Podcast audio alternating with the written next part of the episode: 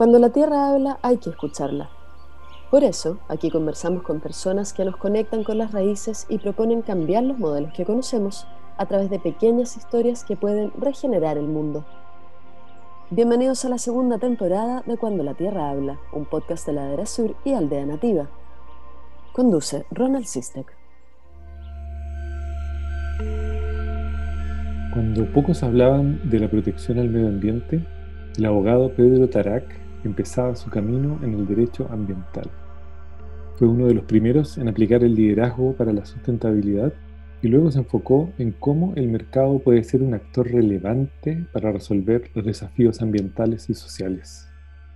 Así, es uno de los fundadores del Sistema B para América Latina, director de Guayaquil, y tiene una amplia trayectoria en responsabilidad social empresarial y sustentabilidad ha transmitido sus conocimientos tanto a jóvenes de diferentes universidades como a grandes instituciones, desempeñándose como consultor.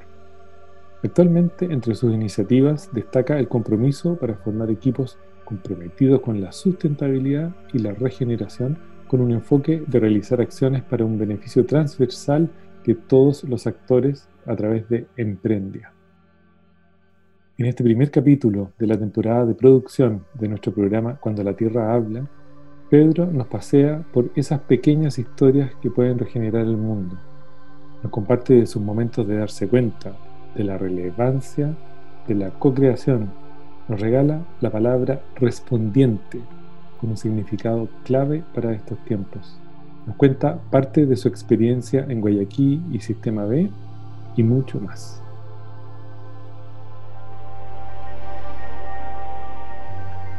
Bienvenidas y bienvenidos eh, a un nuevo capítulo de esta serie de entrevistas y conversaciones que hemos llamado Cuando la Tierra habla, pequeñas historias que pueden regenerar el mundo. Y hoy es un día bien especial porque estamos comenzando eh, un ciclo dedicado a la producción limpia o regenerativa o sostenible eh, y esta conversación que vamos a tener eh, justo es una transición entre eh, las conversaciones que tuvimos de regeneración y este nuevo ciclo de producción. Em, y hemos querido comenzar estas conversaciones con una persona muy especial, que es Pedro Tarac, con quien tenemos muchos amigos en común y teníamos pendiente una conversación desde hace un tiempo eh, así que ah, para mí es un honor y un placer eh, tenerte, Pedro, y muchas gracias por darte el tiempo para conversar. Yo igual, Ronald, eh, no solamente que hace mucho que sé de vos, sino también hace mucho que sé de, la magia que se genera a partir de vos. y quiero disfrutarla. Muchas gracias, Pedro. Eh, sí, y quisiera, porque te he conocido desde, desde no solamente de, lo, lindo que me han hablado de ti, sino que te he conocido por muchas de las cosas que haces y, esa capacidad de llevar los sueños eh, a la realidad. Eh, pero quería partir con, con, la siguiente pregunta. Este ciclo, Pedro, se llama Cuando la Tierra habla, este programa. Y quería preguntarte, cuando la Tierra habla, ¿qué te dice? Mm. Qué buena, buen inicio, ¿no? Por de pronto emociona, ¿no? No es que me dice solamente, sino me emociona que, empecemos a, digamos, a expresar en palabras aquello que llega. Cuando ampliamos conciencia, pero cuando sentimos ser parte ¿no? del todo. ¿no? Y, hay muchos planos. Hay un plano que es obvio, que es la mente, que, simplemente nos dice somos tierra, somos parte de la tierra. ¿no? Eso, porque además es una obviedad, ¿no? Es una obviedad que cuando, bueno, cuando nuestras mamás eh, traen aquí, a la tierra, en realidad nuestras mamás son, con, mucho cariño, son eh, mamíferas, ¿no? Es tan simple como, como eso. igual que nosotros. Eh, y entonces no hay un mamífero, no hay otra forma de vida que no sean parte de la Tierra. Y eso lo sabemos cuando miramos, ¿no? cuando observamos, y, no hay nadie que no sea, digamos, un mamífero ante todo. Y los mamíferos son parte de la Tierra, nosotros somos parte de la Tierra.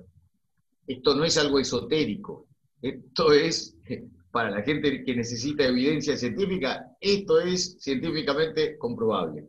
¿no? Y, simplemente que también cuando uno nace, nace ecosistémico, además de biológico y además de cultural.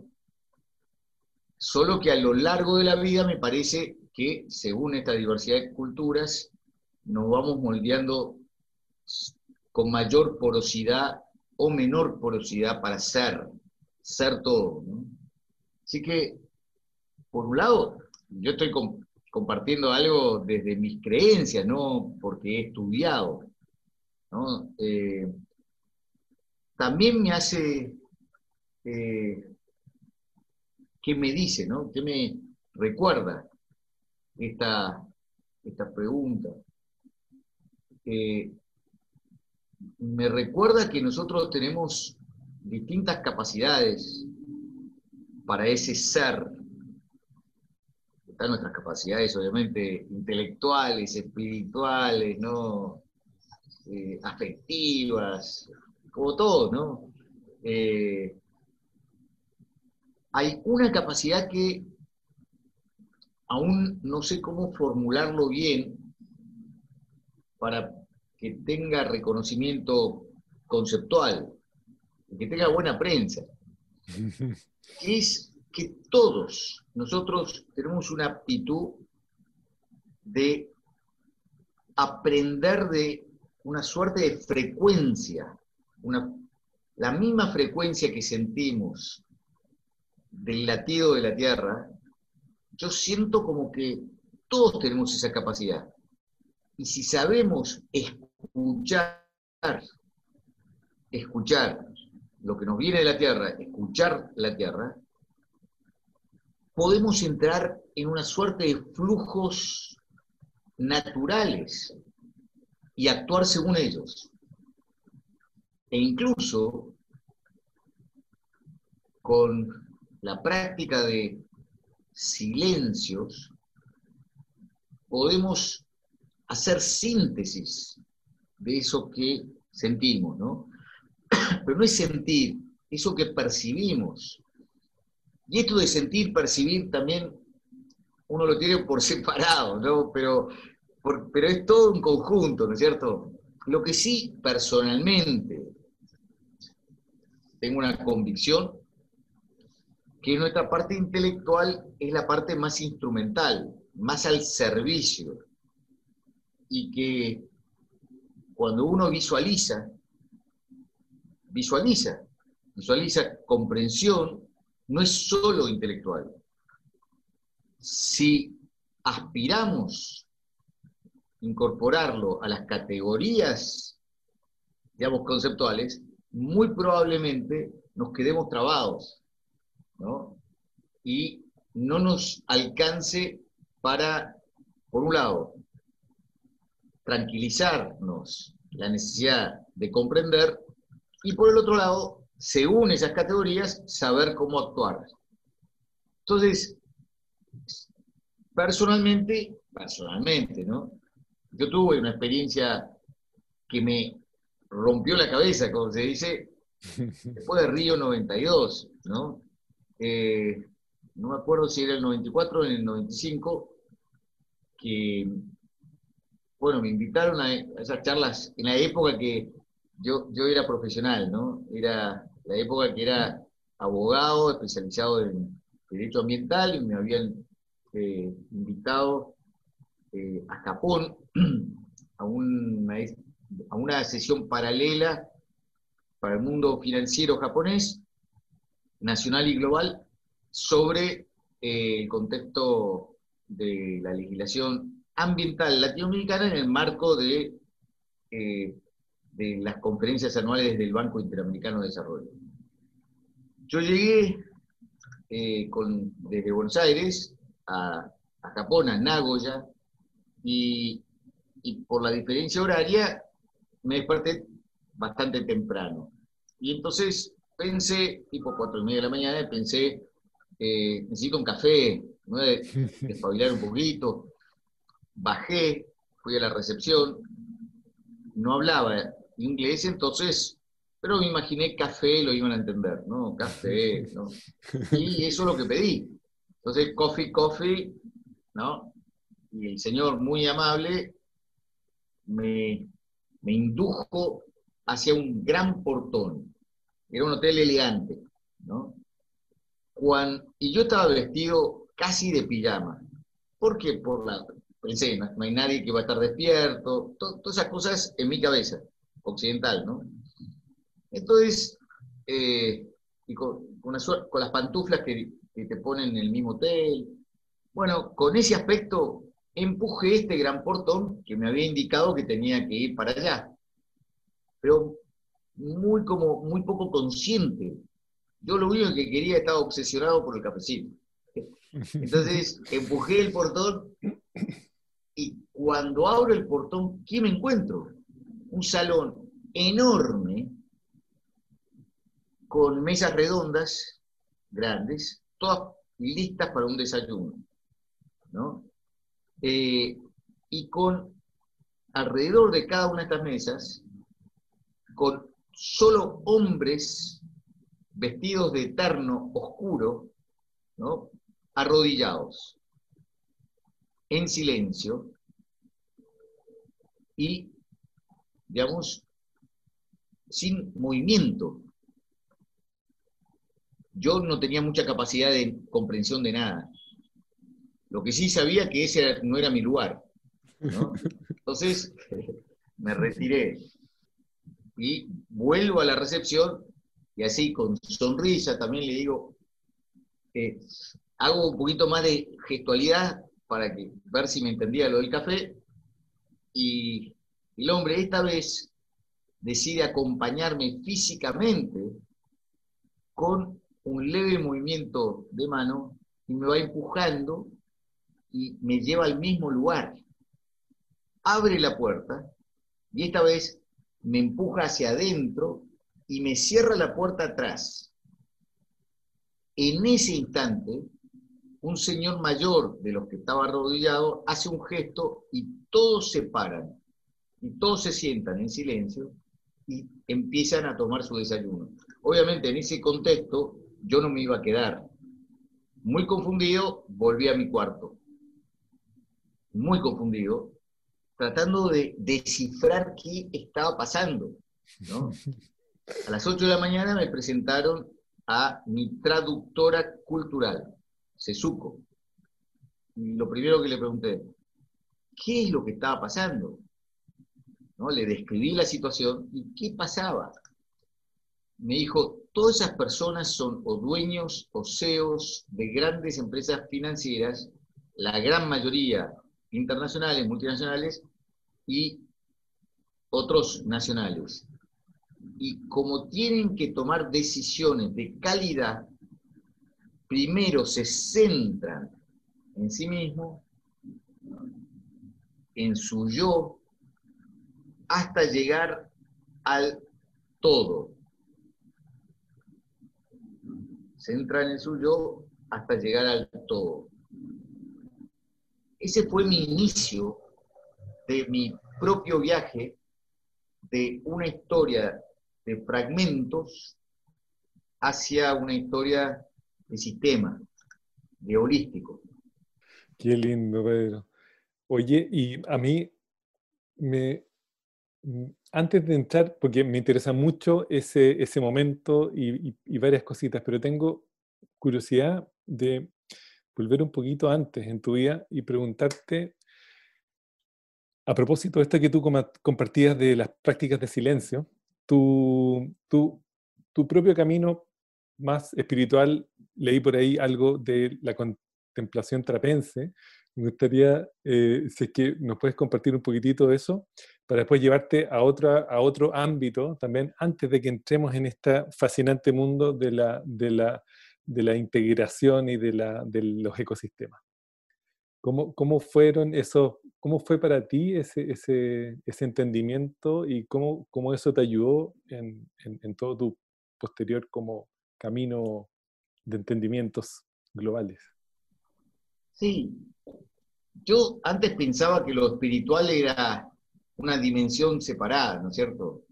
Entonces, yo tenía el espacio, yo me hacía el espacio, ya sea durante el día o durante el año, para dedicarme a respirar, respirar en silencio, a contemplar. Y, esa historia mía empezó en realidad en el contexto difícil de la Argentina, que, era el, contexto, contexto donde cualquiera de los jóvenes que estábamos comprometidos con, la sociedad, ¿no? No, no comprometidos en alguna facción, pero comprometidos ¿no? con la sociedad, estábamos en riesgo, ¿no? porque éramos jóvenes, y cuestionábamos, hacíamos muchas preguntas, en un tiempo que no se podía hacer preguntas, eh, que estaba mal visto hacer preguntas, ¿no? y explorar opciones alternativas a lo que había. ¿no? Hoy, Ronald, todo lo que conversamos, hoy la gran mayoría de las personas que estamos en, Chile o en Argentina o en el mundo, hubiéramos sido motivo de sospecha ¿no? en esa época. ¿no? Así que, pero todos, más allá de cualquiera sea nuestra opción de cómo avanzar, ¿no es cierto? Eh, y entonces, en ese tiempo, en mi caso personal, tuve la gran fortuna de, de, que, de ir a un monasterio, digamos, trapense, que es una orden católica, eh, en búsqueda, desde ese camino fragmentado de que le voy a dar tiempo a lo espiritual, ¿no? No lo espiritual como algo que convive todo el tiempo con nosotros. Este vínculo que estamos teniendo ahora puede ampliarse hacia lo espiritual y puede haber encuentro, ¿no? Con cada una de las personas con quienes estamos conversando en este momento, ¿no? Puede haber ese, esa magia del encuentro, ¿no? Y, construir unidad. En cualquier momento. Eh, fui a tomar un café y, puedo verlo con, con, el, con el mozo que, que, nos sirvió el café en, una reunión, decir, y puede ser de segundos, ¿eh? Lo espiritual, digamos, es lo que nos permite, a mí entender, eh, no sé, ser parte, ser parte del todo, ¿no es cierto? Bueno, y en esa época yo eh, empecé a ir al monasterio y aprendí de, bueno, de un monje, que después fue el superior de la orden, Bernardo Olivera, ¿no? Eh, básicamente cinco caminos, cinco caminos que, uno puede practicar para, en, el lenguaje de Bernardo, llegar a Dios. Eh, uno, los ritos, la ritualidad. Eh, otro, eh, la lectura de, las escrituras sagradas, de, cualquier origen. en, esas palabras hay síntesis de muchísimas experiencias, de millones de experiencias, y, que con la intención de lograr las palabras que más resuenen ¿no? a, nosotros como humanidad, más allá de los tiempos, más allá de los contextos. Eh, tercero, eh, la oración. ¿no? la oración y, por supuesto, ahí fue lo que yo aprendí de Bernardo, que más que todo es lo que, o apenas aprendí, digamos, ¿no? Es apenas balbucié, eh, pero más que todo es, eh, digamos, es también una experiencia que viene de, de muchos miles de años atrás, ¿no es cierto? Simplemente que de golpe se reveló y, empecé a, vivir esto de quedarme en blanco, esto de, de usar algún mantra para que lleguen señales, y es una, casi una metodología, un método, perdón, de justamente conectarse con eso que estaba hablando al principio, ¿no? De la frecuencia, ¿no? De la frecuencia, conectarse con esa frecuencia. Y bueno, a veces uno puede decir, esas son señales de Dios. Pero eso depende mucho de las creencias. ¿eh? Yo no sé si son absolutos. Luego también, eh, eh, básicamente, la conexión o la integración con la tierra. Es decir, sentir ser parte de la tierra. ¿no? Y, es una vía donde uno es, sí, uno es una pequeña criatura de esa creación, de la tierra, del cosmos, ¿no? Con, la tierra adentro, ¿no es cierto?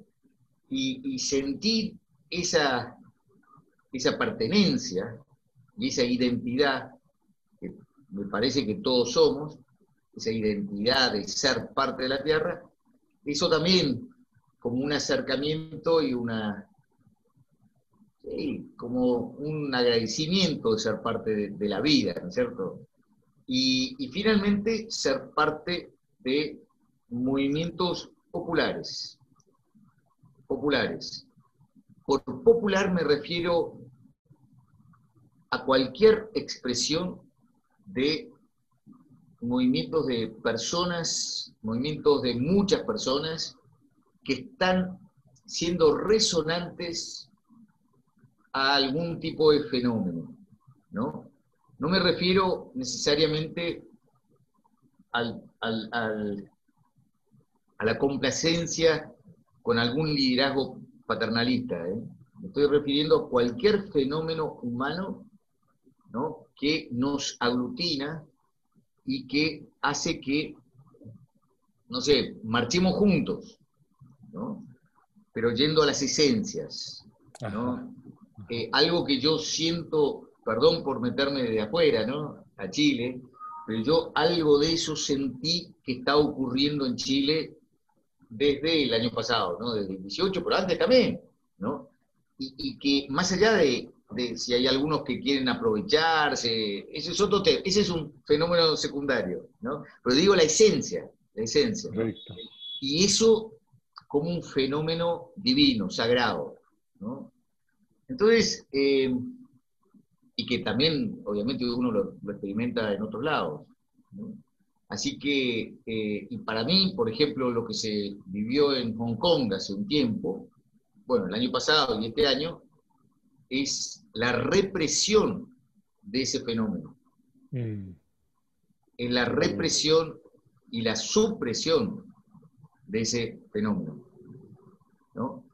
Eh, y, y la dominación del racionalismo intelectual. Totalmente. Es muy interesante esto que, esto que compartes porque em, me lleva a otra pregunta que, te tengo que, tiene que ver justamente con, épocas complejas en el cono sur, en particular en Argentina y Chile, pero casi en toda Sudamérica, eh, que tiene que ver con la década del 70 y del 80.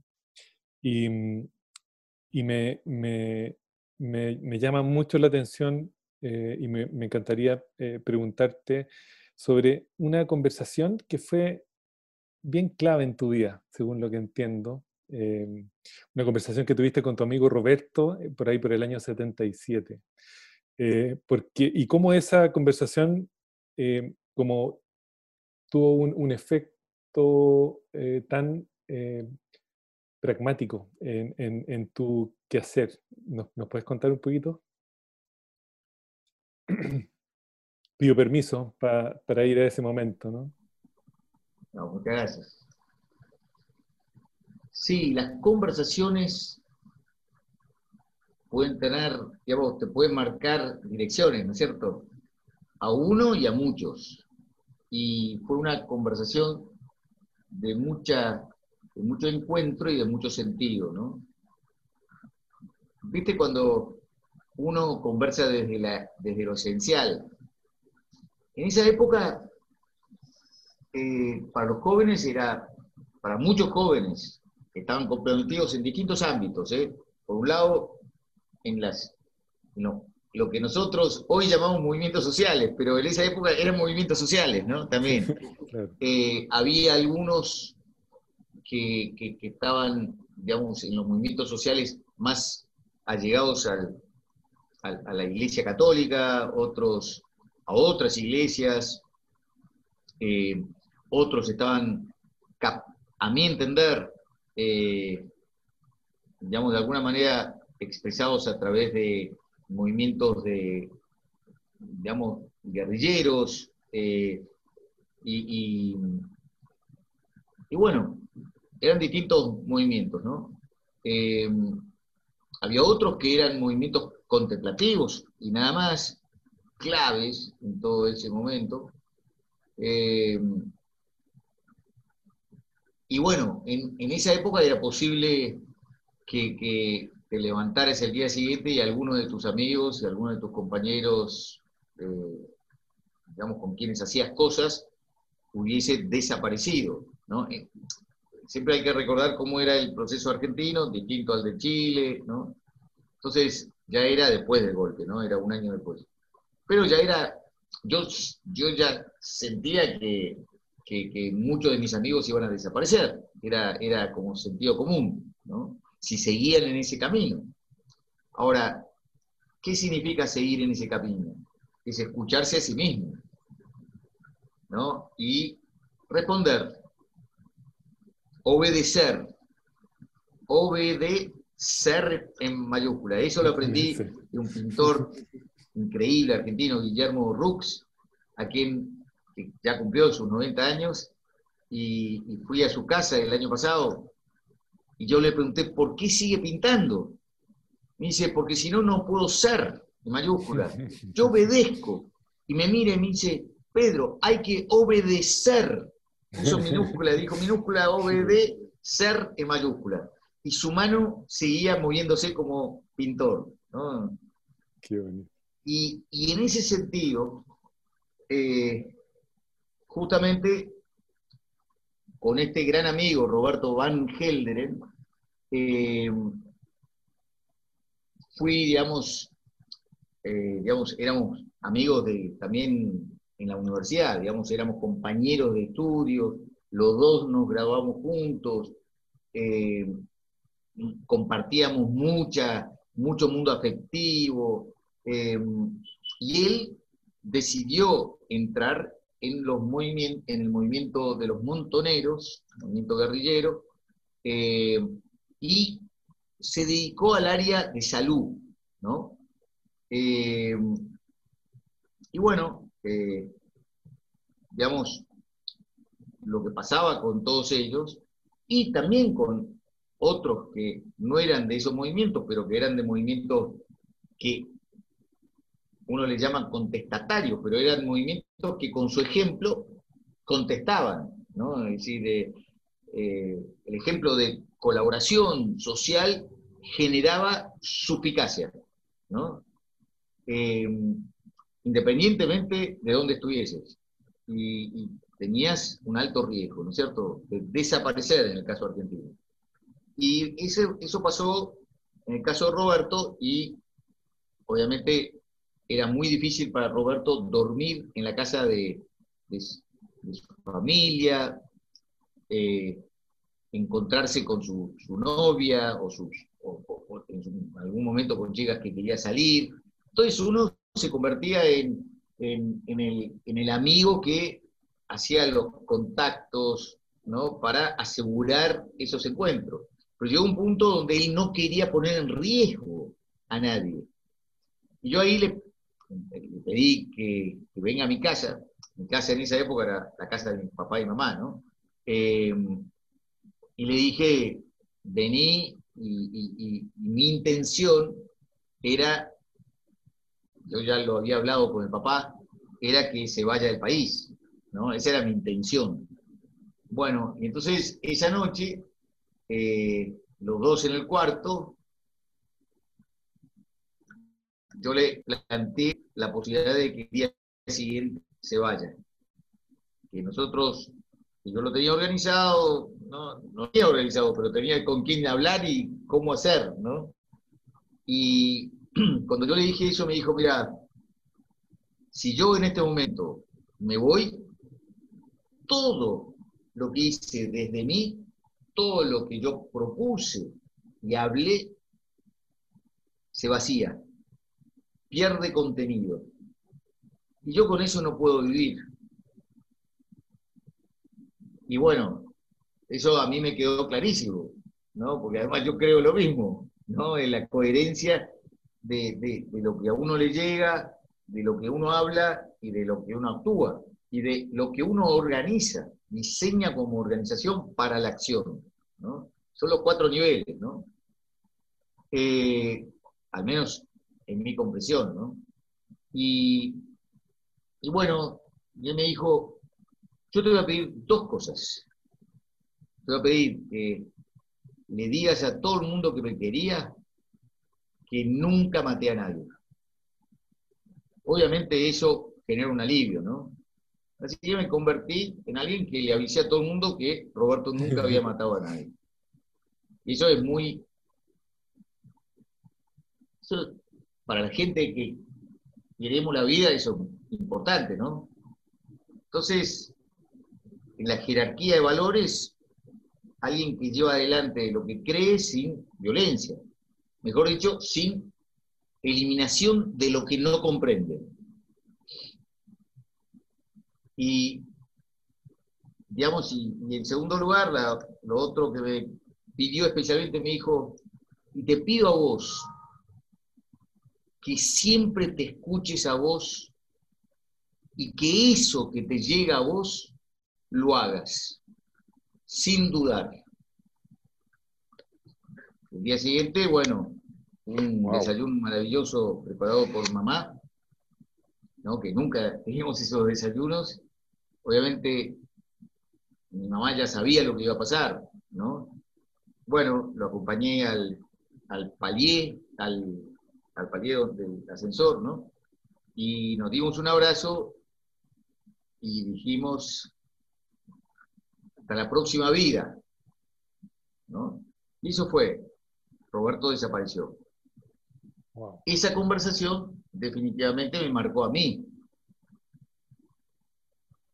Y no sé, eh, eso es un ejercicio que hago bastante. Sí, gracias Pedro por, compartir eso. Eh, cuando yo escuché esta historia, créeme que me cambió a mí también.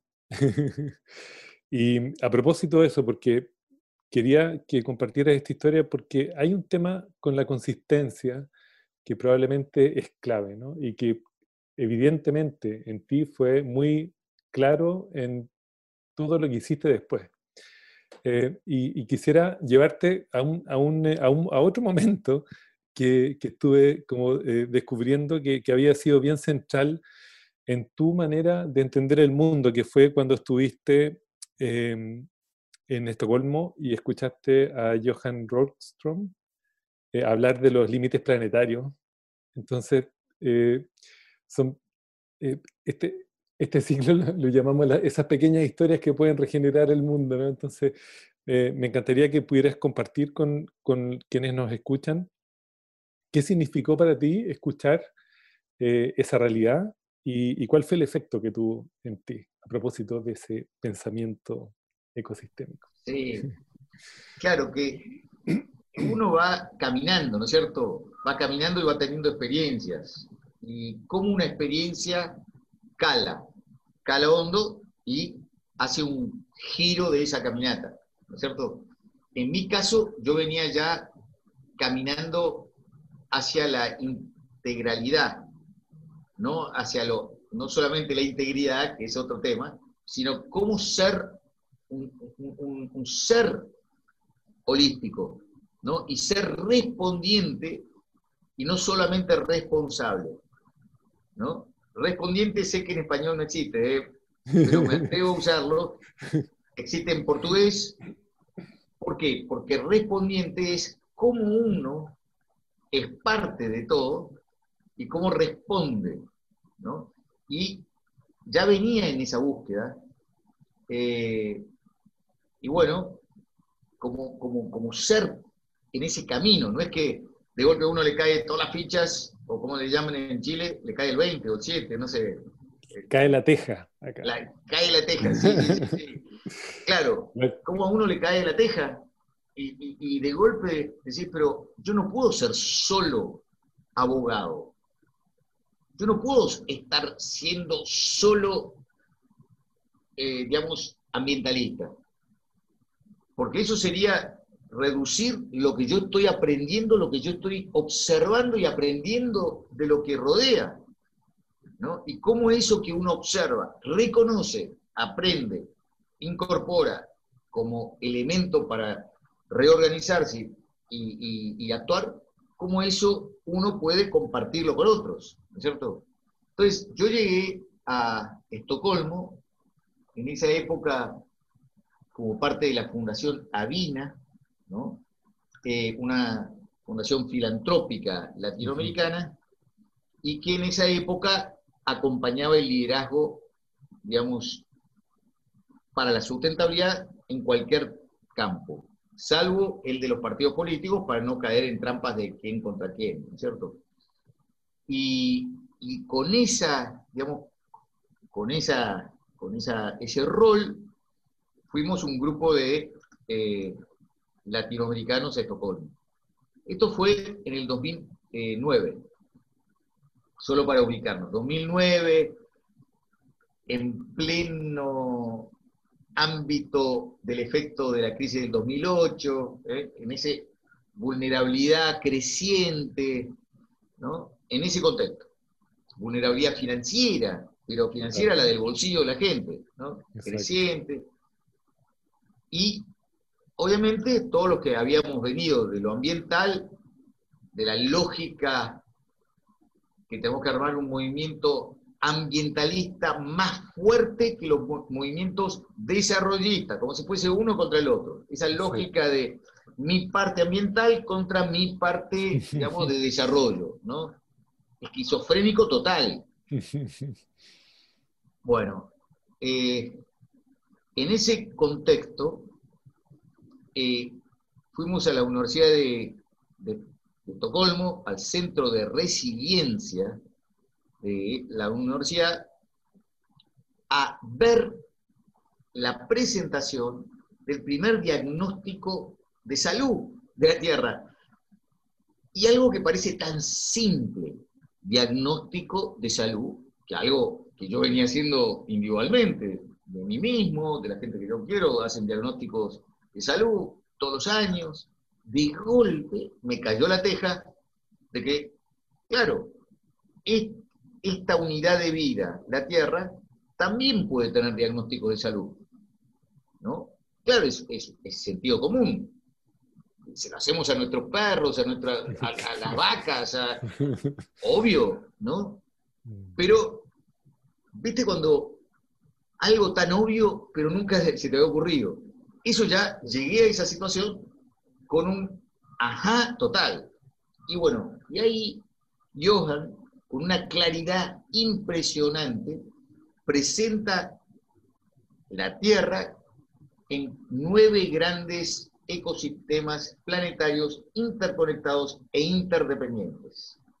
Es decir, el destino de una parte obviamente afectaba a todos los demás. Entre los cuales tenías eh, clima, biodiversidad, ciclo del nitrógeno, fósforo, agua, océanos, en fin, nueve grandes. ¿no? y presentó tres, en el 2009, tres de estos grandes ecosistemas, clima, biodiversidad y, el ciclo de nitrógeno, con sus límites ecosistémicos planetarios superados. Segunda caída de teja. Segunda. ¡Wow! ¿Qué significa que podemos superarlo? Y la superación no, era, no venía con un juicio. Eso me impresionó muchísimo. Él decía, esto es lo que el centro, a través de sus redes de centros de investigación a nivel global, está presentando como diagnóstico de salud.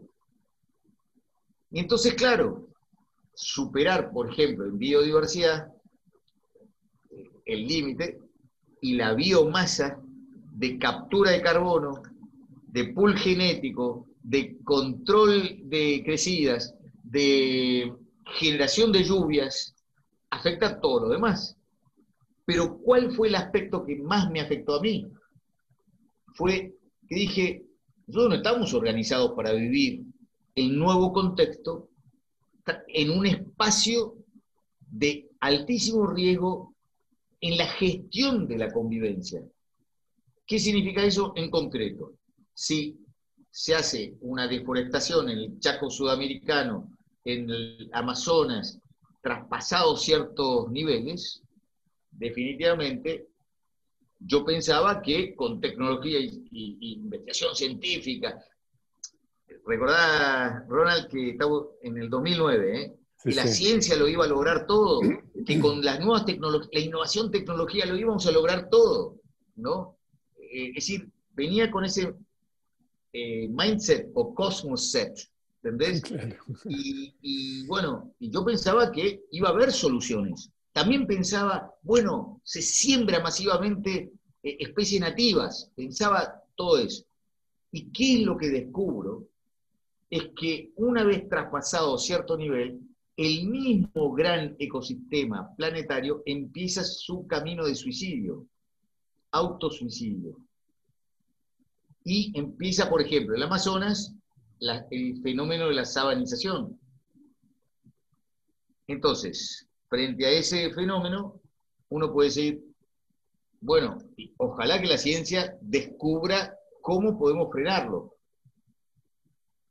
O uno puede decir, eh, yo no sé si la ciencia lo puede hacer.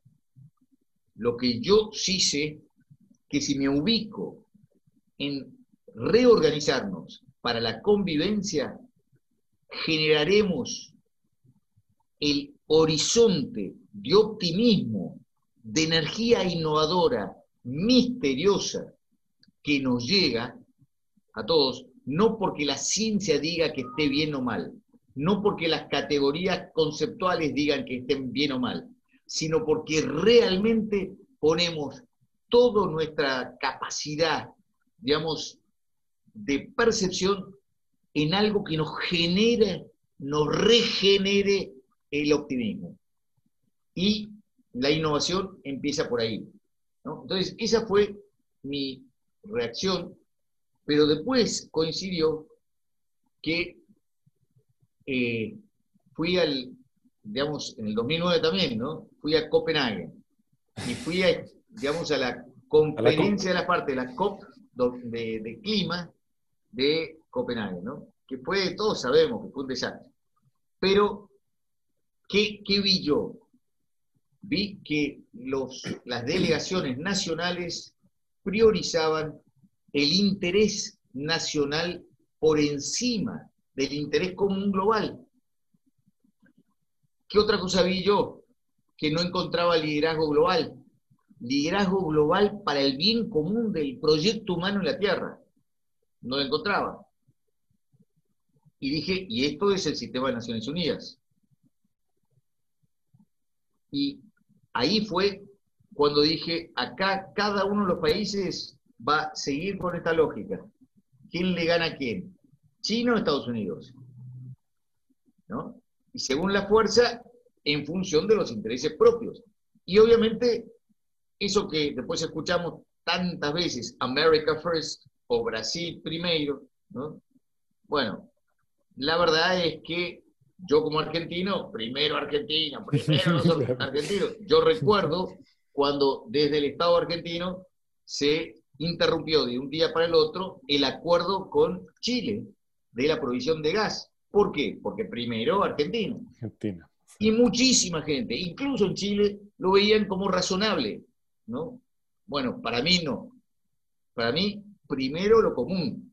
Y de ahí en más deriva todo lo demás. ¿no? ¿Por qué? Porque somos interconectados y somos interdependientes. A partir de ese momento, Y ahí viene la derivación de las experiencias de Estocolmo y de Copenhague. Yo me acuerdo que conversaba, empecé a decir, estamos en el horno, no sé si se usa esa expresión. se entiende muy bien. Sí, estamos en el horno, con estos problemones tan gigantes, coincidiendo con el tema de la inequidad que seguía creciendo, que hoy ya llegamos a apenas, creo que son 26 personas que tienen más del 50% de la riqueza global, con límites ecosistémicos que siguen traspasándose y que estamos todos viviendo en este momento la restricción a la libertad debido a, a lo que justamente vimos en el 2009 y a todas las recomendaciones que se, se hacían desde hace muchos años, yo empecé a pensar, en mi caso, esto que vengo haciendo con Avina no va a alcanzar nunca. Ni siquiera satisface el inicio de la reorganización global, que era fortalecer sociedad civil, conectarlo con el empresariado, conectarlo entre sí para escalar, digamos, impactos a través de la política pública. Esta lógica de ONGs, empresas que hacen plata o que tienen el fin de hacer plata y estados que escalan el bien público, en teoría, para mí ya se caía. Y Einstein decía, con, la, con el mismo mindset, la misma cabeza que genera estos problemas, nunca podés encontrar una solución. Y ahí fue cuando personalmente dije, necesitamos generar un nuevo espacio, donde seamos miles de millones los que participemos. Y el espacio, que era mala palabra en, esa, en ese tiempo para mí también, ese espacio, pero que había que reinventarlo en función de reorganización, se llamaba, y a mi entender se llama mercado que para muchísima gente el mercado es mala palabra, pero yo mientras estaba teniendo la experiencia del mercado de los indígenas en, la región andina, con doña Rosario Quispe de Andrade, ¿no? una mujer colla, ¿no? y que yo aprendía mucho otra alternativa, los principios de otro mercado, espacio de construcción de confianza, de multiplicación de, relaciones, de colaboración extrema, de eh, de, integración del mercado con otra como visión, ¿no? Y de generación de valor integral político. Y esa algo, fue... Y algo que pudiera hacer conversar a todas las partes de alguna manera, ¿no? Exactamente. Que, que era el gran desafío, que sigue siendo el gran desafío, pero que ahora al menos tenemos algunos ejemplos interesantes, ¿no? Que poder, donde poder sacar inspiración. Eh, me, gusta mucho esto porque es muy interesante mm, esta historia de, desde la mirada de un abogado, ¿no? de, que, luego ese abogado o alguien ligado al, al, mundo medioambiental y a los recursos naturales, que donde eh, nos muchas veces hemos compartimentalizado las partes de nuestro conocimiento, tú en, un momento como que dices, wow, esto en realidad está todo integrado, es todo, está interconectado y es interdependiente. Y, ahí eh, entiendo que poco tiempo después de, la COP, eh, tú recibes una invitación para eh, participar en este proyecto de Guayaquil. me gustaría que, nos contaras un poco esa, esa historia y cómo eh, entró, también, sin ir más lejos, pero nos, está mostrando ahí una, un, mate guayaquí, que exquisito todo esto. Eh, me gustaría que, nos contaras cómo, eh, qué significó para ti como traspasar esta mirada desde la ONG, volviendo como a participar activamente, en este caso como director, entiendo, de de Guayaquil y cómo entra este concepto de regeneración y producción regenerativa. Sí, eh, todo es simultáneo, ¿no es cierto? Nada es lineal ¿no? en la vida. Y ahí Alex Pryor, eh, el fundador argentino de la empresa Guayaquil, ya me había presentado, digamos, lo que se llama modelo de negocio, ¿no es cierto? Y el propósito de, la empresa.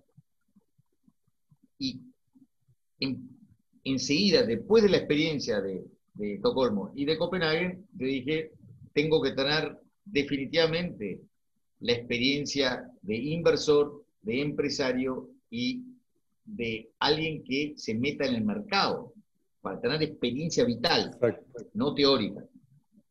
Entonces, eh, ahí decidí ser un pequeñísimo inversor. Yo se lo invito a todo el mundo a ser pequeñísimos inversores. Dicho ese paso, eh, eh, he ido varias veces a distintas poblaciones, como le llaman en Chile, y algo que le sugiero a todo el mundo es que si tienen un poquitito de ahorro, inviertan en sus propias empresas, ¿no? En vez de meterlo en un banco. Es decir, el concepto de seguridad, en vez de ser solo en un sistema bancario, meterlo adentro de, una empresa de ellos, de, cada uno de los barrios, ¿no? Porque ahí se genera eh, valor comunitario, ¿no? Entonces, yo soy un, inversor pequeño, ¿no? Y en Guayaquil me invitó Alex a ser inversor en Guayaquil. Entonces, les cuento un poquito de Guayaquil por qué me entusiasmé tanto. Porque fue la respuesta a esa angustia de ver cómo los ecosistemas, los límites de ecosistémicos planetarios se estaban superando y yo dije, bueno, mi reacción emocional, más allá de lo que diga la ciencia, fue, no, no, no, no yo voy a hacer que vuelva de vuelta. Primario, es ¿eh? lo mismo. Muy, muy elemental. Que vuelva, que vuelvan los bosques, pero los bosques naturales, no el plantado con pino eucaliptus, ¿no? Los bosques naturales y aprendamos, aprendamos a producir valor económico, social y ecosistémico de vida con lo que es la tierra, ¿no? Que separemos aquello que no entendemos, ¿no? Y, y solo dedicarnos a lo económico. Entonces, cuando aparece Alex y me cuenta su propia historia, que es maravillosa, él había tenido esa misma experiencia cuando era chico, viendo desde el Paraguay, por su familia administrando campos en el Paraguay, viendo cómo, digamos, las topadoras eh, en tiempos de, la Revolución Verde, se llamaba Revolución Verde la, digamos, la expansión eh, agropecuaria, y que reemplazaba el ecosistema por monocultivo. Básicamente soja, pero granos, ¿no? commodities. ¿no? Correcto. Y él veía también como la gente que vivía en, el ecosistema, en la selva, en este caso selva misionera o Atlántico Sur, perdón, bosque atlántico o mata atlántica en portugués, ¿no? Él veía cómo la gente, comunidades indígenas y campesinos, tenían que como replegarse, como si había sido una guerra, ¿no? Entonces hay que replegarse. ¿A dónde? Gran parte a las poblaciones de las ciudades cercanas, ¿no? Eh, iban engrosando esas poblaciones en condiciones tremendas, pero además desmantelando todo el tejido social, las familias, la comunidad. Entonces, él cuando era chico dijo, esto no puede ser, hay algo que está mal, cuando fue, digo, desde los 5 a los siete años él iba sintiendo esto y, cuando iba creciendo decía, yo cuando sea grande voy a hacer algo para que vuelva. ¿no? Entonces, eh, para eso nace la empresa. ¿Por qué? Porque él escuchándose, él se daba cuenta que él no quería ser parte de una ONG, porque él creía que desde el mercado mucha, mucha más gente podría sostener el regreso, el regreso del ecosistema, que no es necesariamente el mismo, sino que es aquello que caracteriza esa nueva situación, pero en su diversidad, en su complejidad, eh, que, considera necesidades de largo plazo, que considera holísticamente la vida, ¿no es cierto? Y era salud a la vida, como dice siempre Alex, ¿no es cierto? Salud, salud a la vida, pero la vida en su conjunto.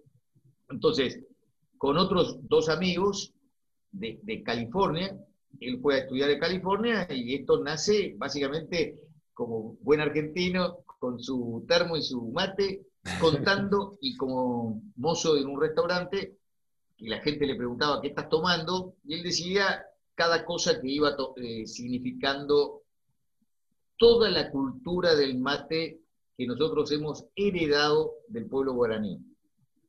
Entonces, así a lo largo de esa experiencia de conversaciones donde él contaba su alegría de lo que significa el regreso del ecosistema, ¿no?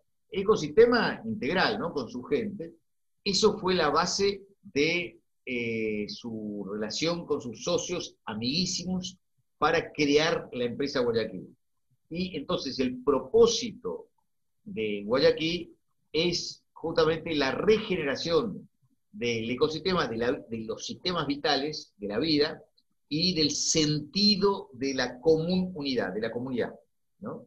Entonces, eh, ¿cómo se hace? Porque eso mucha gente lo pregunta. Eh, se le paga entre 40 y 60% más a los proveedores de comunidades indígenas y campesinas eh, el valor de la yerba mate de árbol en pie. La yerba mate es un árbol entre 12 y 15 metros, eh, que es nativo, ¿no? Eh, de los tres países, Paraguay, Argentina y Brasil. Entonces, los proveedores que se convierten en grandes protagonistas de la regeneración, ¿no? de, de, reducir el daño que estamos produciendo, ¿eh? Porque en nombre de que hay que alimentar el mundo, que es lo que nos han enseñado mucho en, esta parte del mundo, nos hemos olvidado que al mismo tiempo hay que alimentar a la tierra para que siga habiendo vida. ¿no? Es, de vuelta, seguimos en esto de, solamente una línea, ¿no es cierto? Y no la totalidad. Y entonces, eh, eh, eh, lo que es, digamos, lo que es muy único, de, digamos, lo que yo encontraba como, como muy original y único de la empresa, es que ese propósito se convertía en el propósito empresarial manifestado en el objeto social de su estatuto, es decir, en la constitución de la empresa, en el corazón del negocio, es decir, core business, por lo tanto, uno, digamos, la empresa eh, maximiza el propósito, no el lucro. Y el lucro pasa a ser un indicador de, digamos, de progreso y una herramienta de satisfacción de todos los intereses, no solo de los accionistas. ¿no? Pasa a ser, digamos, eh, clave porque si no, no se puede seguir con el propósito, ¿no es cierto? Si no hay lucro, no se puede seguir con el mismo propósito. Entonces es reubicarlo. Y cuando uno se reubica, se rediseña, ¿no? Por eso es tan importante pensar en el diseño de cómo nos organizamos, individualmente y colectivamente. Y ahí viene lo del sistema B más adelante, ¿no es cierto? Pero en la empresa, ¿qué es lo que se hace? Esa vocación, ese llamado de Alex, que lo acompañó desde chico, resonó con sus compañeros de la universidad, con quien, de Estados Unidos, con quien después crearon la empresa, ¿no? Y esa es la conexión entre vocación, vocación, objeto social del estatuto, corazón de negocio y la optimización justamente de, de, esa respuesta a un problema gigantesco que es la reducción de los sistemas de vida, que se manifiesta en reducción de la biodiversidad y en la reducción de sistemas de captura de, de carbono en reducción de sistemas de control de crecidas, reducción de pool genético y de empobrecimiento de las comunidades que estaban relacionados con el sistema vital. Empobrecimiento no solamente económico, empobrecimiento, como capital social, como, perdón, como, como comunidad, como comunidad. Entonces, esa yerba mate se convierte en el ingrediente de un paquete como este, que para todos aquellos que les gusta, cuando compren un paquete que viene con esta característica, están comprando orgánico con todos los nutrientes de la selva, por lo tanto no es solamente orgánico de, de monocultivo, sino es orgánico de la selva, con todos los nutrientes de todo un ecosistema, y al mismo tiempo están comprando la regeneración del sistema y la regeneración del sentido de la comunidad. Todo esto al mismo tiempo. Y entonces, lo que esto hace es que los inversores, los colaboradores de la empresa, todos los proveedores y los clientes y los ciudadanos comunes que coinciden con el mismo propósito, se convierten en los protagonistas de una regeneración de lo que hemos dañado. No es que sea solamente la empresa Guayaquil la que logra esto, sino que nos permite que todas las fuerzas y la dinámica de mercado se alineen en la creación de un valor nuevo, ¿no? Un valor que es regeneración, pero obviamente nunca va a ser igual que antes. Por eso no es restauración. Hablamos de regeneración de los sistemas vitales, ¿no es cierto? Yo como pequeño accionista, digamos, siempre me impactó, ¿no? Pero a los seis años de mi inversión, ¿qué eran los resultados que celebrábamos? Más de 60.000 hectáreas de selva misionera vueltas a vivir, como antes, ¿no? Se regeneró ese tamaño, un tamaño parecido al de París, ¿no? En superficie. Eh, más de 1.200 familias vueltas a vivir con su propia economía, dueño de su propia tierra, con sus idiomas, ¿no? Y 600% de incremento en el valor de las acciones mías en seis años, es decir, un promedio de 100% de incremento anual. Al año. Eso yo lo que quiero, nunca lo había, nunca había intencionado, nunca había condicionado, de hecho yo no condiciono un retorno anual, porque el condicionamiento de retorno anual responde a mis inseguridades personales. En cambio, el confiar en la innovación, en el compromiso de la gente que lo está llevando adelante, genera el infinito de posibles resultados. Y mi experiencia es que cuando uno crea valor para el mundo, no solamente para los accionistas, para el mundo y para la tierra, ese valor empieza a expresarse en la evaluación de la empresa. No, el, el valor de la empresa no es resultado de una especulación de marca y de posicionamiento de mercado. No pasa por ese camino. Increíble cómo, cómo se pueden ir eh, dando vuelta las eh, dando vueltas el orden de, de, dónde poner atención, ¿no? Es increíble cómo, el efecto que eso puede tener. A mí me, me, me gusta mucho la, la, historia de Guayaquil, la conozco hace varios años, yo no, no sabía eh, lo involucrado que tú estabas, pero dos cosas me llamaron profundamente la atención. Originalmente cuando, cuando decían que, dos con una visión pasaron a cinco con una misión, eh, el, como el poder eh, que está detrás de los sueños que se comparten. una gran parte de mis últimos diez años de, de, experiencia ha tenido que ver con esa intención, ¿no? de cómo, cómo dejar morir los sueños personales por transformarlos en sueños colectivos y el poder que eso eh, le trae eh, eh, no solo al proyecto, sino que a todos los ecosistemas participantes.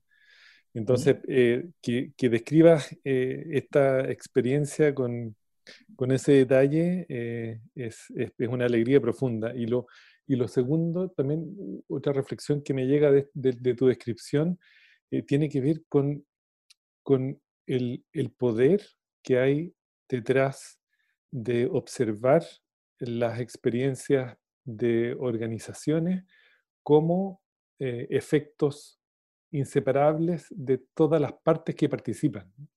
Eh, entonces, eh, e, el efecto de las familias, el efecto en el ecosistema natural, el efecto, en, el fondo, en la satisfacción también de todos los participantes, la recuperación como de la dignidad humana y no humana en el proceso.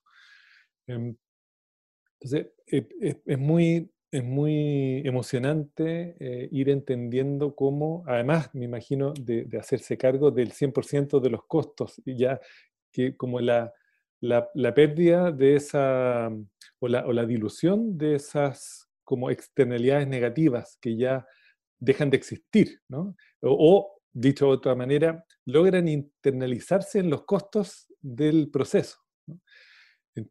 Entonces, eso es, es, un, es, como una, una super celebración. Eh, porque probablemente ese es uno de los grandes desafíos de las empresas eh, con lucro, ¿no? hoy. claro. Si, me permitís, Ronald, para mí un propósito empresarial que tenga la vitalidad de la vocación y sea respondiente a lo que está pasando, ese propósito es misterioso porque poco a poco se va revelando una nueva oportunidad. Como se estructura al mismo tiempo para responder a problemas de escala, eh, yo diría, propio de la política, cuando la empresa lo asume, empieza a internalizar, como vos decís, los distintos costos. Ahora, Guayaquil, cuando hace, creo que era cinco años atrás, hizo la, eh, el cálculo de la huella de carbono de la empresa, no había hecho el cálculo de la huella de la empresa de logística que se en, en, la cual se tercerizaba la distribución de los productos en Estados Unidos, básicamente, y en Canadá. Eh, cuando lo, eh, digamos, sin esa parte, medio kilo de yerba mate significaba 473 gramos secuestrados de la atmósfera, es decir, reducción del problema. ¿Es cierto? Eh, nuestro problema es que tenemos más carbono en la atmósfera que en, el, en la circularidad de la Tierra y del mar. Entonces, cuando se hace el, cálculo, era obvio que se tenía que hablar con la empresa de logística para ver si ellos podían hacer lo mismo, pero ellos tenían vehículos de combustibles fósiles. No quisieron y ese fue, ese fue el momento que Guayaquil crea una empresa de logística con vehículos eléctricos que se llama Yerba Mate Company, dentro del holding bueno, se arma el holding y demás. Ahora bien, los vehículos son EV Bolts de, General Motors, ¿no? Perfecto. Eh, y hay dos historias interesantes ahí. Por un lado, ¿quiénes van a ser los que lo van a conducir? Con la lógica y la misión de la regeneración. Y ahí los conductores son expresidiarios en la primera oportunidad, después de salir de, la prisión, obviamente todo lo que tiene que ver con el monitoreo, eso es parte del Estado, parte de los sistemas públicos, pero lo que tiene que ver con la oportunidad y la confianza de, desde un actor de mercado como una empresa, ¿no? diciéndole, queremos que ustedes también sean parte de la regeneración. Claro, en la regeneración empieza a ser integral. Exacto. ¿no? Entonces, eh, es la personal. Y a mí me, emociona mucho compartir de que el director de impacto social de Guayaquil es un expresidiario. ¿no? Eh, a mí eso me... Claro, es decir, una persona que recibe la oportunidad de ser confiada, ¿no? Mm, eso saca lo mejor de sí. Bueno, puede sacar lo mejor de sí. ¿no? Entonces, potencial, ¿no? claro, y, si yo miro también la empresa Patagonia, que también su propósito tiene que ver con proteger la tierra, ¿no? Eh, salvar la tierra, de hecho, creo que ellos usan ese término. Eh, la empresa Patagonia también se dio cuenta que no le alcanzaba su, su rubro, su actividad de indumentaria eh, de montaña y de afuera, autos, ¿no? Entonces, ellos crean una nueva empresa que se llama Patagonia Provisions, la de alimentos. ¿Por qué? Para llevar adelante el mismo propósito. Tal cual. una vez que uno eleva el sentido de una empresa, se le abren mil oportunidades. Mil oportunidades para ser respondientes, poner la innovación única, única de esa combinación de personas es, sagrado esa, esa co-creación, es, una, es, sacro, y ponerlo, digamos, al servicio de ese propósito.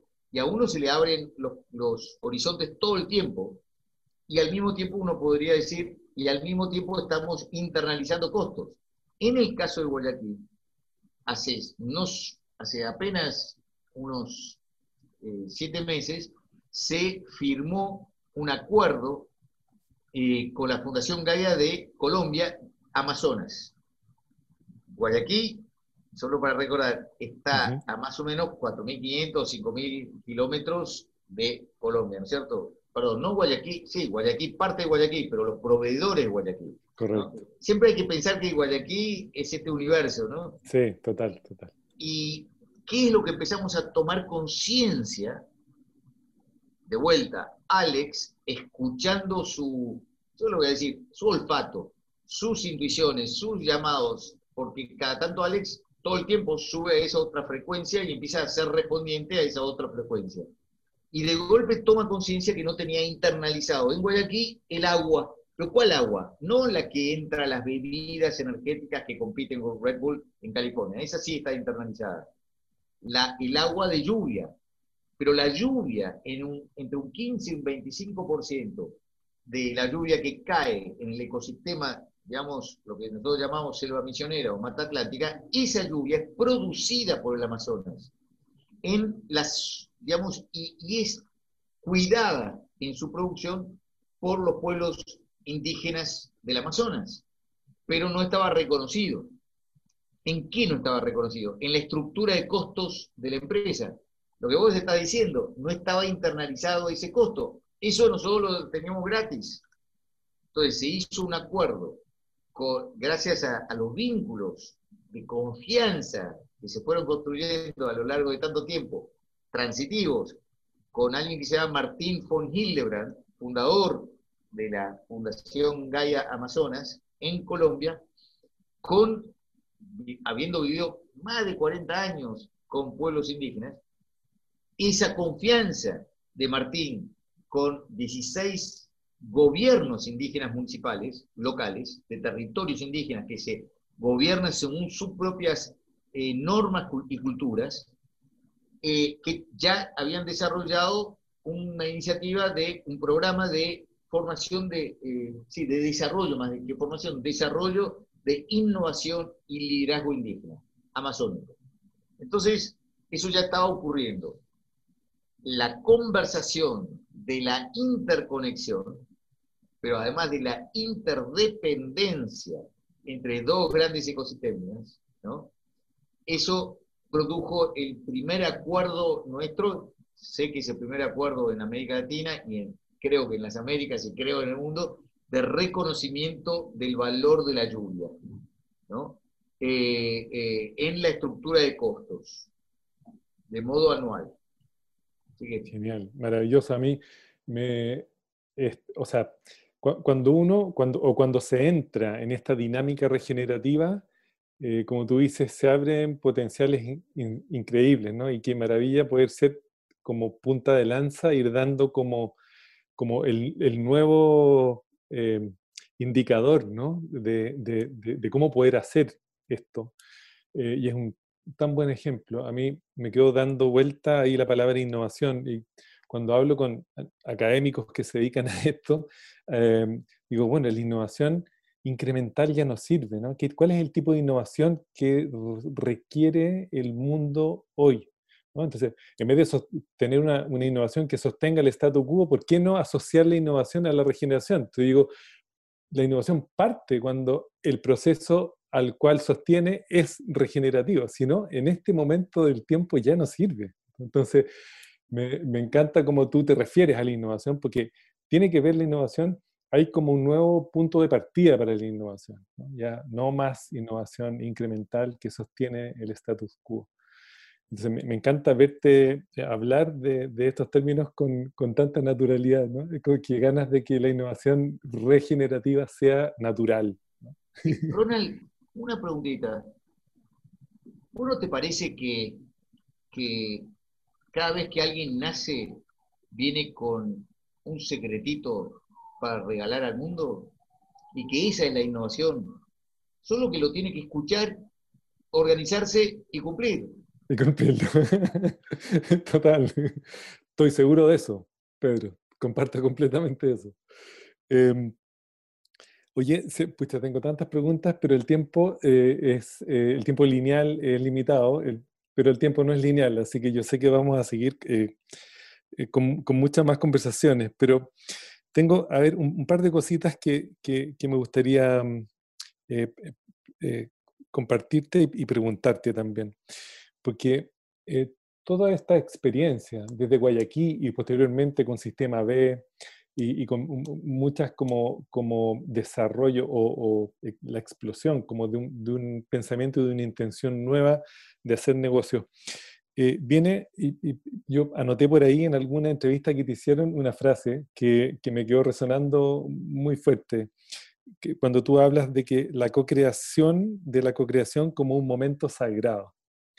Em, y me, me encantaría que, que, nos cuentes un poquitito más, porque siento que el, eh, hemos estado tan sobreentrenados en los últimos años en estrategias de competencia e individualismo, que mucha gente habla de, colaboración, eh, pero en realidad les cuesta mucho llevarla a la práctica. Entonces, eh, en, este como momento del tiempo y, y desde tu experiencia, em, ¿cuál es la relevancia de ver la co-creación y la colaboración como desde una perspectiva sagrada, quizás como casi ancestral.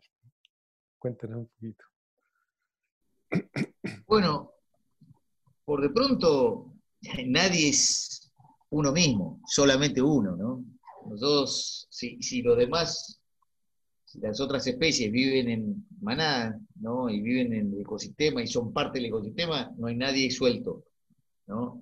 Eh, de hecho, el individualismo eh, a mi entender, es producto no solamente de nuestra cultura, sino el, el, diseño organizacional, de cómo nos hemos diseñado para ser individualistas, ¿no? Eh, a nivel individual en las empresas, a nivel en las relaciones, es, primero yo, ¿no? Y, y, no nos concebimos como parte del otro, ¿no? De los otros, como una unidad. Entonces, eh, ante todo, yo sé que que, que, va contra natura, ¿no? Eso no es la naturaleza de la vida. Ahora, por eso, el momento que uno vuelve a unirse, eh, para mí esos momentos son sagrados. Unirse desde lo que somos, únicos, singulares cada uno, pero con el valor de la diversidad en contextos complejos donde no controlamos gran parte de, la realidad. Dicho sea paso, el término emprendedor, emprendedora y emprendurismo es antiquísimo y viene de Babilonia. El término está en el arameo y entra al Antiguo Testamento y significa precisamente un concepto, eh, digamos, combinado no es el, en nuestro contexto, emprendedor es el individuo que logra hacer algo, ¿no? En el contexto originario de la palabra es que cada individuo trae su singularidad sagrada que le sirve para emprender la vida, pero también tiene, en el mismo concepto, tiene la devolución a la común unidad, a la comunidad, ¿no? Entonces tienen las dos dimensiones. ¿Qué nos pasó entre esa época y ahora? Ya todos más o menos ya sabemos. ¿no? Por mucho tiempo ganó el individualismo, ganó el, el más fuerte, ¿no? A nivel individual, a nivel colectivo, entre países, ¿no? El America First de, Trump, ¿no? Pero también los chinos.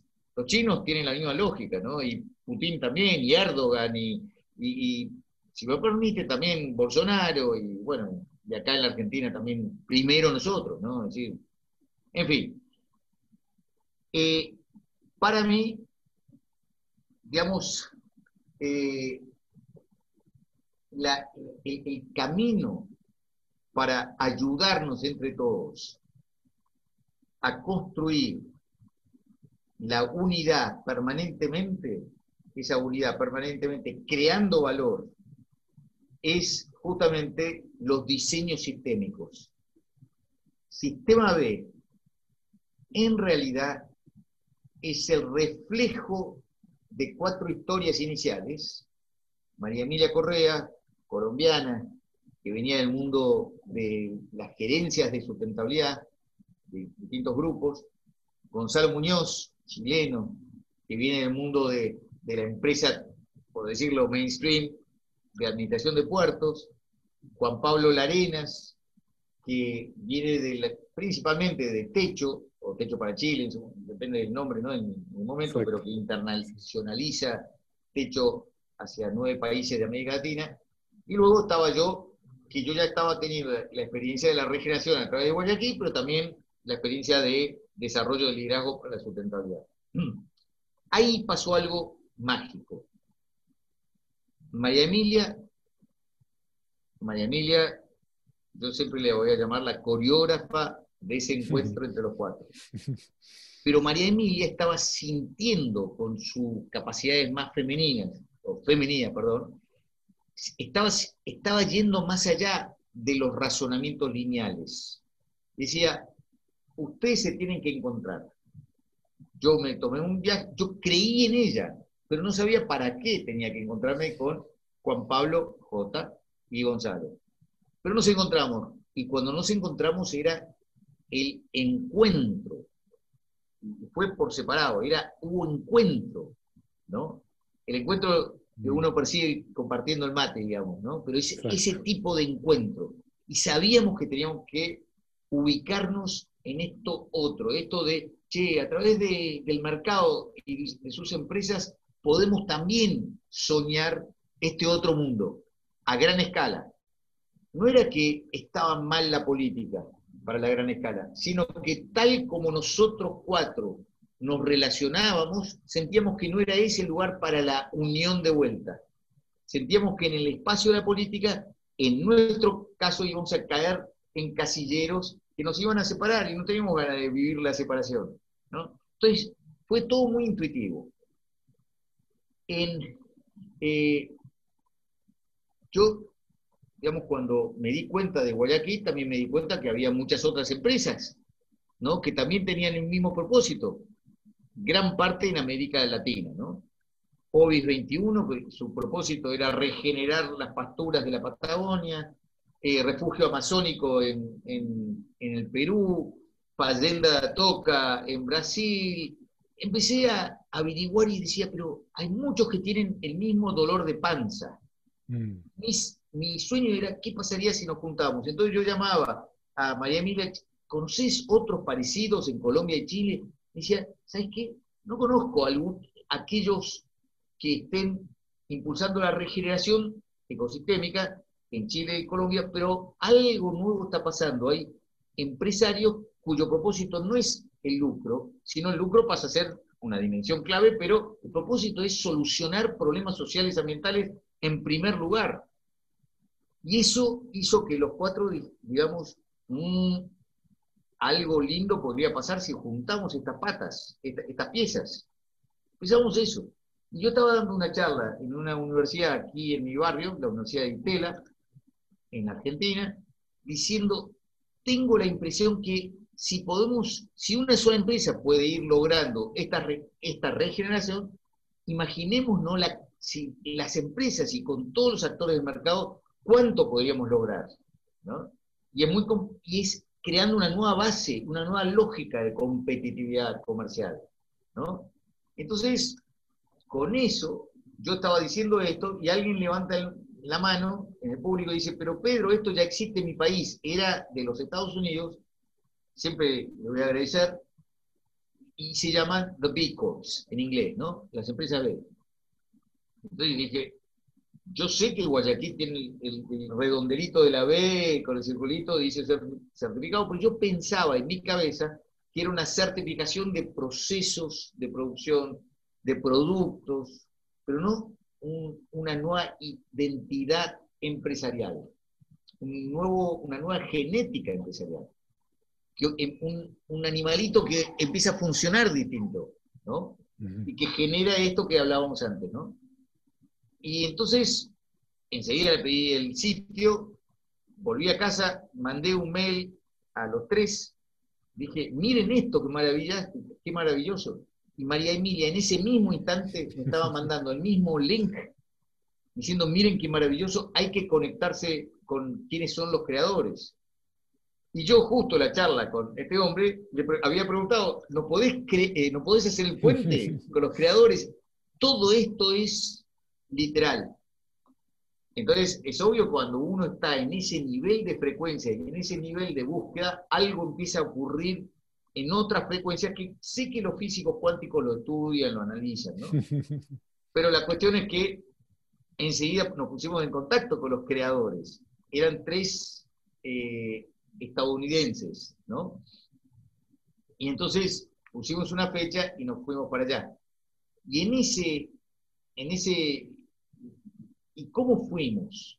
Era el momento que el gran amigo de, de, Gonzalo, Joaquín Arnold, ¿no? Estaba en el avión que iba para, para la isla. Juan Fernández, ¿no?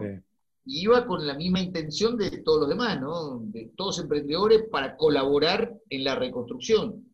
Y claro, llegamos a Nueva York y eh, yo no lo conocía, Joaquín, pero yo sentía el dolor de Gonzalo y todos sentíamos el dolor de Gonzalo y por lo tanto estábamos en, un, digamos, en una eh, emocionalidad muy, eh, uno diría frágil, yo diría porosa, ¿no? Mm. Y con esa porosidad emocional y afectiva llegamos a encontrarnos con los creadores de la empresa B que estaban preparados para el PowerPoint y para enseñarnos B, diciendo, ¿y estos, estos cuatro sudamericanos qué hacen? Se han pagado su pasaje solo para conocernos a nosotros, ¿no? Y, nosotros estamos con esa porosidad. Y enseguida eh, pedimos a Gonzalo que cuente lo que nos estaba pasando, porque si no, no podíamos seguir hablando. Total. Y eso hizo que haya un encuentro de alma, de una de un solo espíritu entre los tres de los Estados Unidos y los cuatro de Sudamérica.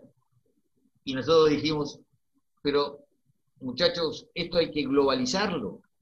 Esto no es un problema de ustedes. Y ellos, con una humildad impresionante, nos dijeron, es que nosotros somos los responsables del problemón global que se manifiesta en lo social y, y en lo ambiental. Y tiene que ver con cómo hemos diseñado el sistema económico y hemos concentrado, nos hemos concentrado en la empresa como el actor principal de la autodestrucción de la humanidad. Y no tenemos, no tenemos legitimidad para salir de los Estados Unidos. Nosotros dijimos, vamos al grano. Esto lo llevamos a América Latina y lo llevamos a Europa. Y eso fue lo que hicimos, de la mano de ustedes. Y en América Latina seguimos lo que vos decías, se fue creando el ecosistema B. ¿Por qué? Porque ya en algunos de nuestros países ya había mucha separación de, la, de la sociedad.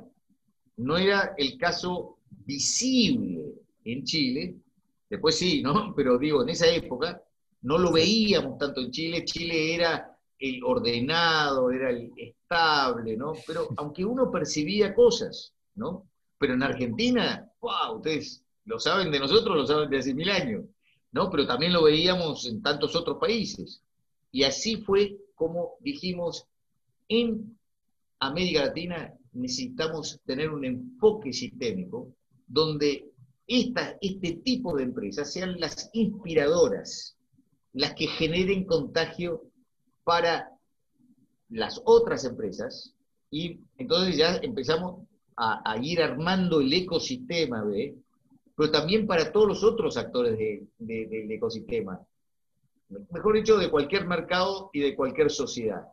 Entonces ahí fue armándose esto de los académicos, los líderes de la opinión pública de la sociedad civil, los inversores, los estados en su rol de compradores o inversores, los estados en su lugar de reguladores, y así se fue armando el modelo de desarrollo ecosistémico para la transición económica, para que desde todos los actores de la sociedad, reconociendo al mercado como propio, desde el rol que cumplan, hagan su parte, compradores, vendedores, proveedores, inversores, bueno, eh, el Estado, todos desde ese lugar, resolviendo problemas sociales y ambientales a gran escala.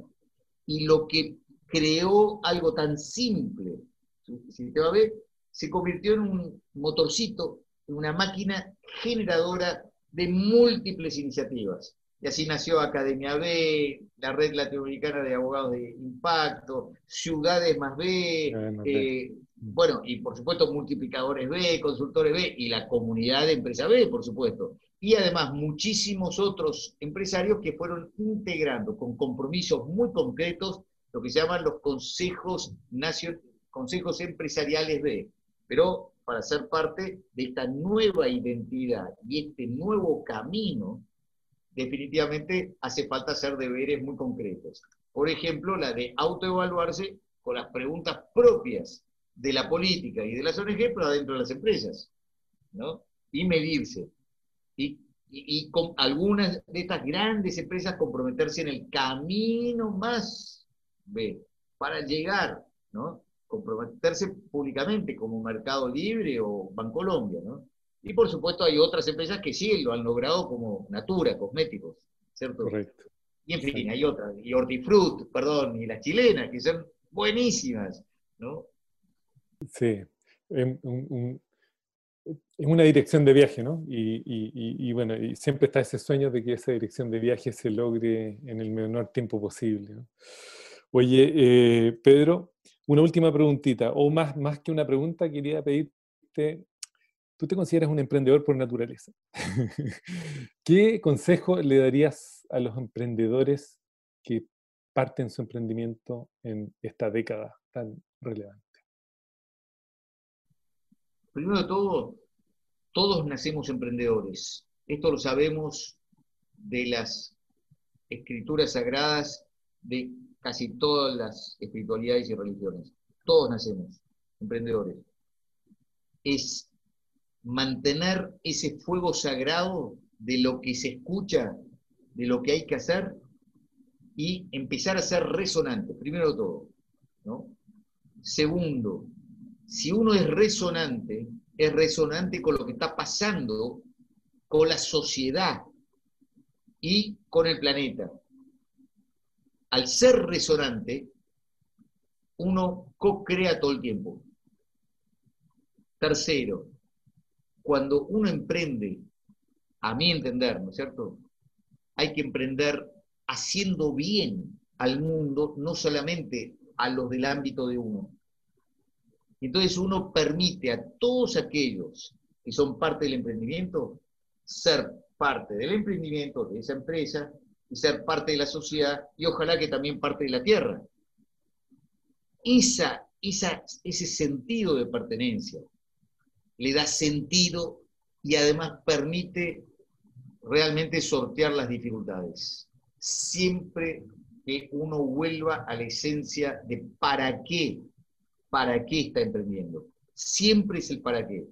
Y nunca construir un para qué por imitación de, otro, de otros emprendedores o de otros empresarios, sino el para qué desde la originalidad, desde la singularidad. Y por supuesto, desde la humildad, desde el camino, ¿no? aprendiendo de todos. Yo hay algo que me encanta de, de un socio de otra empresa que se llama Emprendia, que es la primera empresa B de la Argentina, algo que me encanta de Emprendia es que ofrece, eh, digamos, alternativas de formación a su propia competencia. ¿no? Entonces, eh, se genera una relación de, amistad y de camino compartido de gente que por ahí superan ampliamente a uno mismo, ¿no? Pero eso hace que se relacione desde otro lugar, ¿no? Las personas. Y por supuesto, hay que ser muy pragmático. Mucha gente piensa que este movimiento no le da importancia al lucro. No es un movimiento de ONGs. El lucro es una dimensión clave para, para lograr el propósito, pero es un propósito integral. Segundo, es clave reconocer el, aquellos que nunca fueron reconocidos, pero también aquellos que siempre fueron reconocidos, es decir, gente como yo que pone plata. No es la historia de ahora ganamos nosotros y por lo tanto afuera los capitalistas. Es la historia de la ampliación del yo-yo hacia el yo-nosotros y al yo-tierra y al yo-cosmos y la integración. Por eso estas son empresas propias de la integralidad y no necesariamente de que vamos a ayudar a otros. No pasa por el concepto de ayuda, pasa por el concepto de la resonancia de la integración y de ser parte común. Es otra energía. Entonces, yo lo que yo no, yo no soy quien para recomendar nada a nadie. Esto es un compartir más que todo, ¿no es cierto? Eh, y yo siento como que eh, esa ha sido la razón de por qué hay tanto flujo que va favoreciendo este movimiento. Sigue más lejos en este momento del COVID. Es impresionante cómo este tipo de empresas que se redefinen como ser lo mejor de sí mismo para el mundo, ¿no? Y no ser los mejores en el mundo. Entonces, para mí, eso hace que haya muchos cómplices positivos.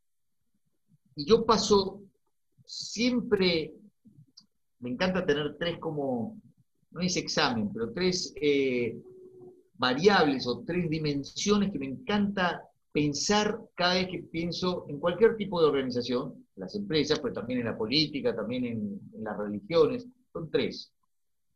Todas estas formas de organización, las empresas, los nuevos emprendedores, tienen que emocionar.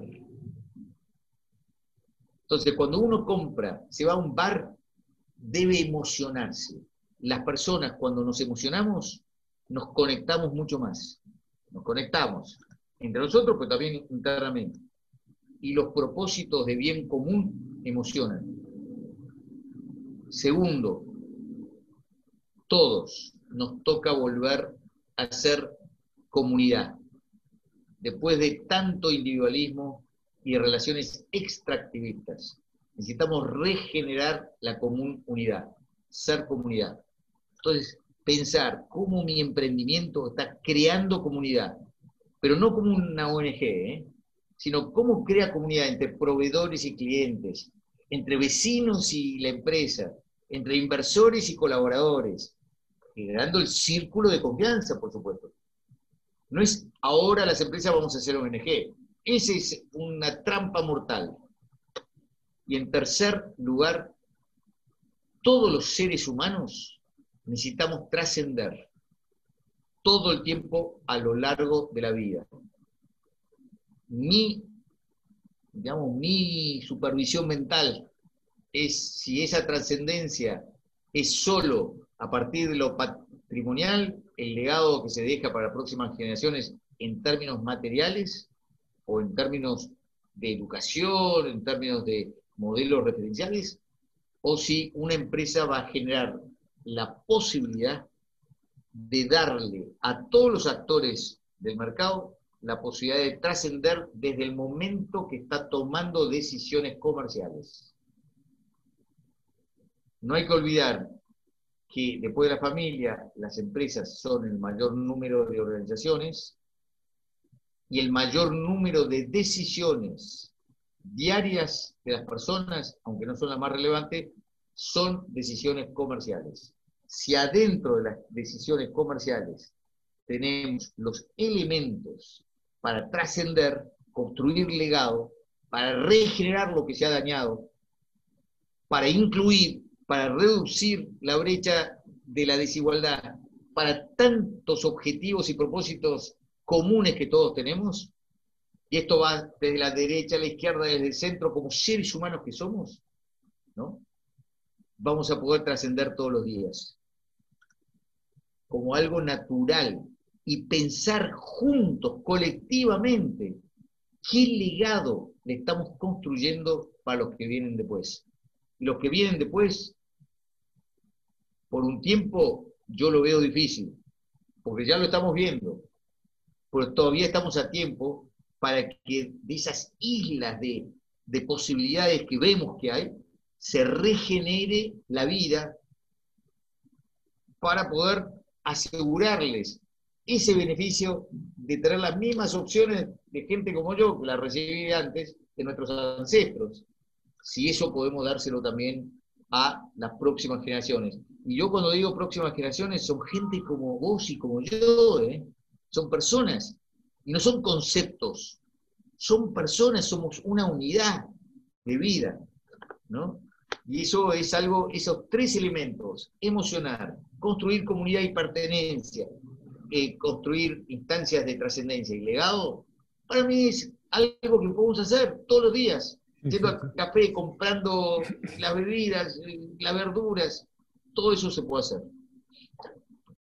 Pedro, ¿qué te puedo decir? Eh, para mí ha sido muy, muy rico eh, escucharte y pasar por algunos de esos momentos de cambio que todos tenemos en, la vida y, sobre todo recibir esa, eh, esa señal de, frecuencia que transmites con cada cosa que dices.